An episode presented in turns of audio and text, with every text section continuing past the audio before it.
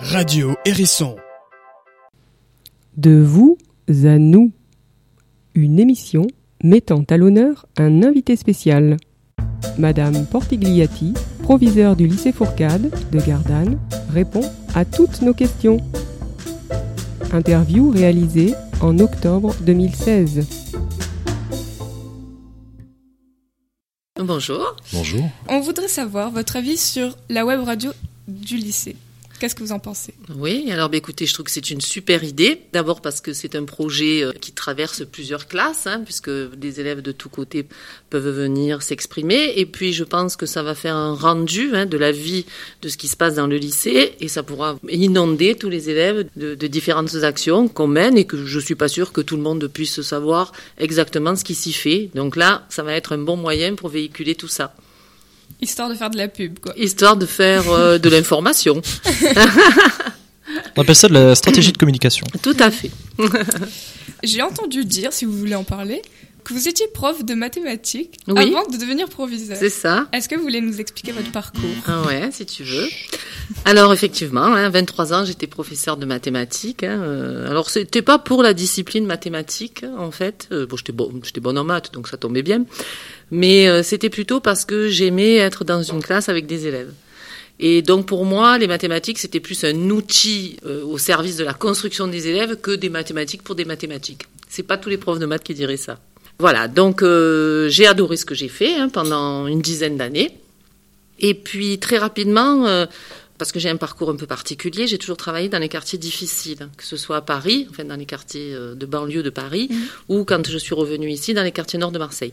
Donc la pédagogie m'a toujours intéressée. Les élèves en difficulté m'ont toujours intéressée, et l'idée de sortir tous les élèves de, avec le bac, euh, c'était quelque chose qui m'animait.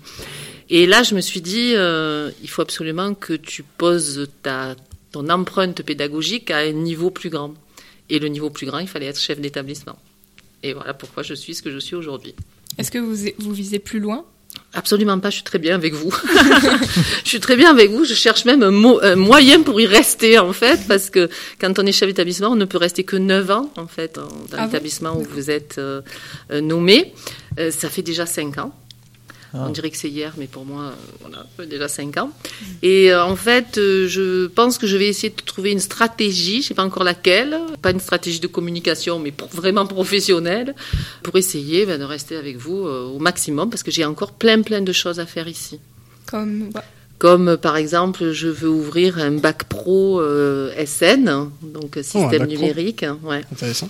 Ben, parce que j'estime d'abord que euh, le lycée Fourcade favorise la réussite. hein. et donc, euh, prendre des élèves de bac pro qui sont un peu plus en difficulté que des élèves de série générale, euh, si vous voulez, je pense que vous, hein, vous avez cette force, hein, je ne sais pas si vous le savez, mais d'inclure en fait euh, les, élèves, les, les élèves qui viennent d'ailleurs. Et, et ce que j'espère, c'est à travers ce bac pro, mener tous, les, tous ces élèves-là en BTS SN.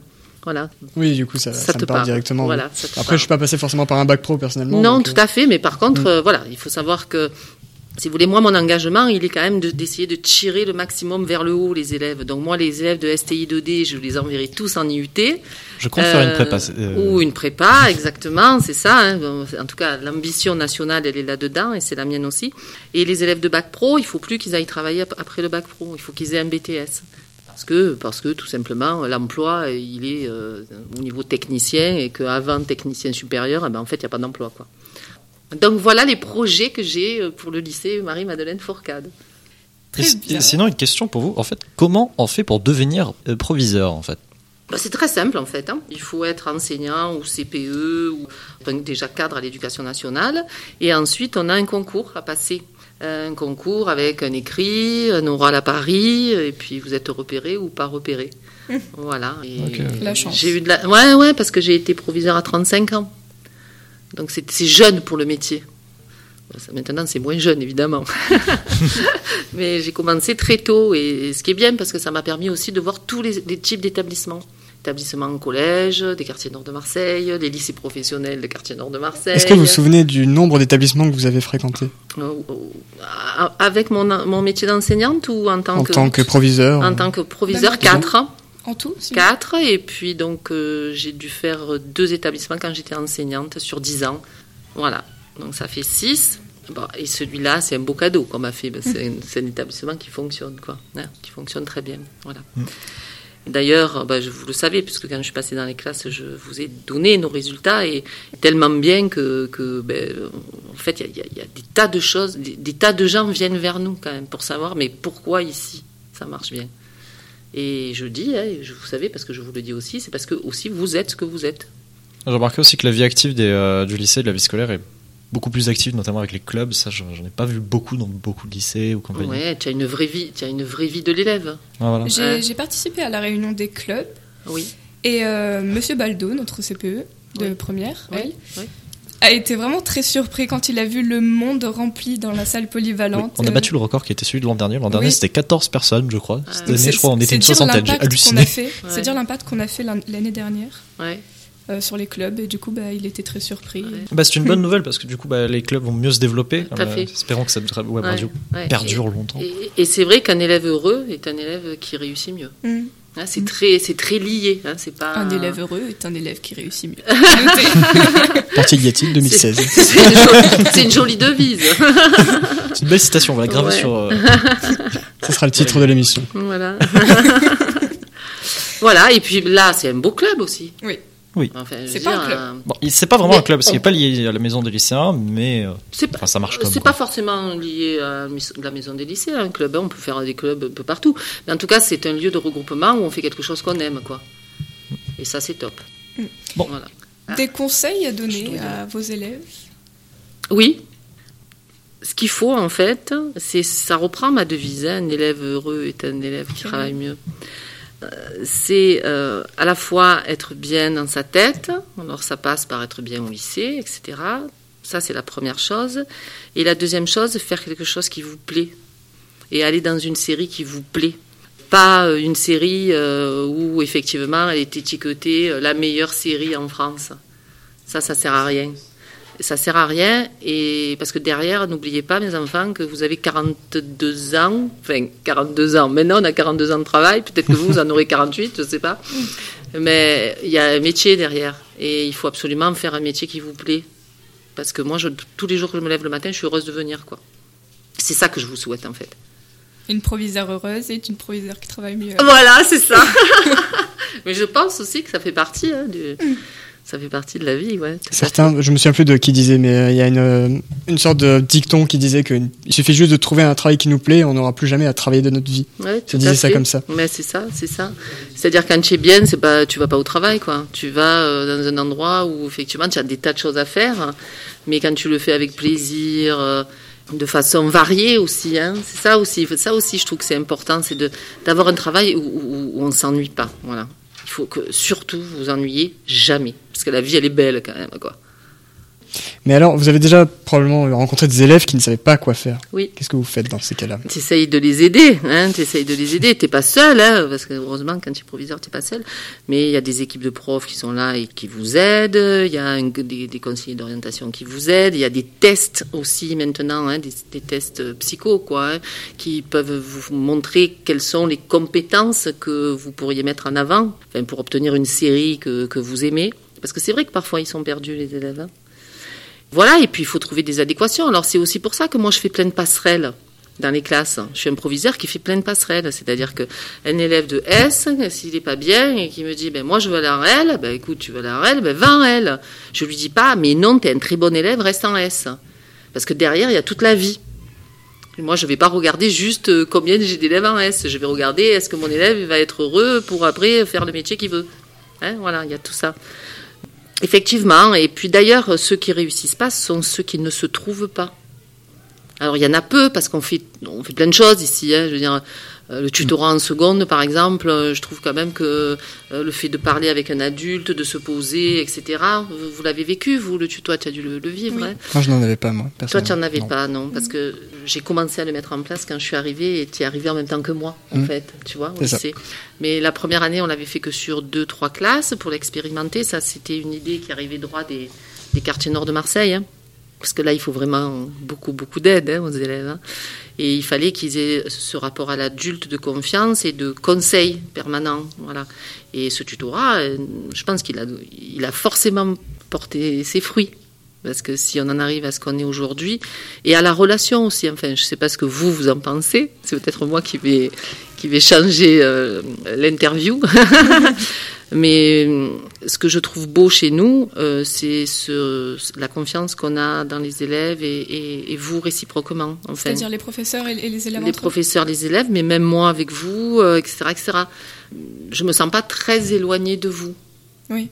C'est vrai qu'on a un contact qui est vachement plus rapproché que par, dans d'autres lycées, même avec le simple, bah, par exemple avec Monsieur Baldo, qui est encore, je trouve même plus proche que vous, puisqu'il est Ouais, directement, il est avec- sur le terrain. avec- il est carrément sur le terrain, c'est ça.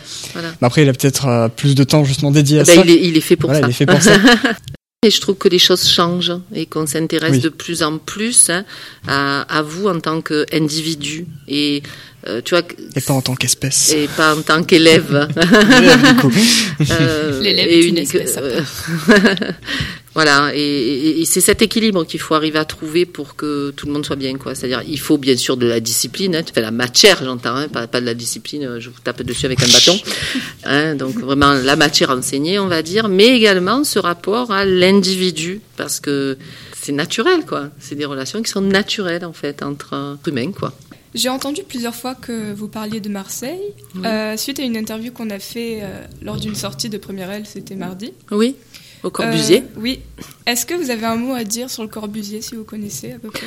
Alors je connais, j'ai même une anecdote en fait sur le Ah. Corbusier, c'est Ah. que euh, le jour où le Corbusier a brûlé, on vous l'a dit qu'à un moment donné, il y avait eu des appartements Euh, qui ont brûlé. Bah, vite fait, on m'a raconté.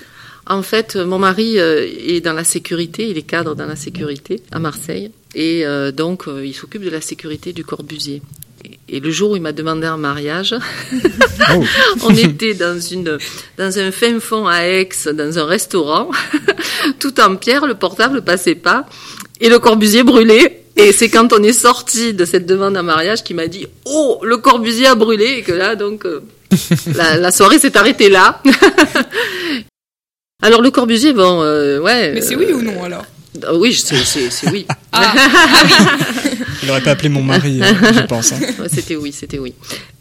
Alors c'est quelque chose de tout à fait particulier quand même, hein, comme euh, conception. Hein, avec c'est c'est une cité qui s'auto, enfin, on peut vivre. Il y a l'école, ouais, il reste l'école maternelle. Euh, voilà, bon, c'était un pari fou. Ce que j'en pense, c'est pas forcément, c'est pas ma conception de la vie. Euh, moi, ma conception de la vie, ben, comme je suis en train de vous le dire, c'est toujours d'essayer d'aller vers les autres et de s'ouvrir et de s'ouvrir et pas forcément justement de rester dans un milieu fermé. Et là, tout était organisé pour qu'on puisse vivre hein, en autonomie. Par contre, donc sur le coup, euh, comme on a inauguré les nouveaux bâtiments une fois qu'ils ont été euh, ravalés, hein, tous ceux qui ont brûlé, donc on, était invités euh, avec mon mari à la séance d'inauguration. J'ai vu effectivement euh, que les gens se connaissaient tous, c'est-à-dire que ça se passait sur le toit et tout le monde connaissait tout le monde. c'est des voisins. Incroyable, quoi. Mm. Hein, euh, Peut-être plus que, que nous, euh, dans une ville classique. Je pense que ça, après, la limite, c'est l'enfermement possible. Je suis pas quelqu'un qui m'enferme, j'ai horreur de ça. Et toi, tu en as pensé quoi? bah, Je trouve que c'est assez mauvais de. C'est comme des clans, euh, comme au lycée, ça. comme les, les- des groupes d'amis. Ils vont pas. euh, Enfin, ils Ça. restent entre eux, ils se rencontrent, Ça. mais après ils restent entre eux toute l'année. Et là, c'est des, des, des habitants à long terme qui restent dans un foyer Exactement. et tout ça. Exactement. C'est une mini-ville dans une ville et Ouais. le principe est beau, mais j'aime pas le principe en fond. Voilà, c'est ça, tout à fait. Bon, après, voilà, ça a été un pari. euh, ceci dit, son pari, il a, il a assez réussi parce que, moi, enfin, en tout cas, les gens que j'ai vus, ils avaient l'air d'être heureux d'être Oui. là-bas, quoi. Ils Ils ont comptent- choisi des et, ils ne comptent pas en sortir. J'avais, j'avais d'ailleurs rencontré lors de cette soirée une ancienne prof à moi, euh, quand j'étais en terminale, une prof d'anglais, et je lui avais un peu posé ces questions. Euh, ben, elle avait l'air de dire que ça, ça lui suffisait, quoi, pour vivre. Après, chacun son avis, mes enfants. Par contre, en termes de sécurité, ils sont pas terribles, hein, sur le coup, hein, parce que euh, ils, ils sont tous imbriqués les uns dans les autres, les appartements. Ils sont à, à double étage et donc euh, et Ah oui. s'il y en a un qui brûle, le deuxième brûle. Bon, en fait, ils se sont aperçus qu'en sécurité incendie, euh, ça va pas du tout quoi. C'est-à-dire qu'aujourd'hui, euh, ça se referait plus. Mm. Donc ça, il faut le vivre après. hein, c'est l'expérience qui peut nous donner ça. Voilà mes enfants. Eh bien, merci. C'est à peu près tout. Merci de- d'avoir répondu à nos questions. Ben, À une prochaine rien. fois. Bah, c'est sympa, hein, hein C'est cool. Radio Hérisson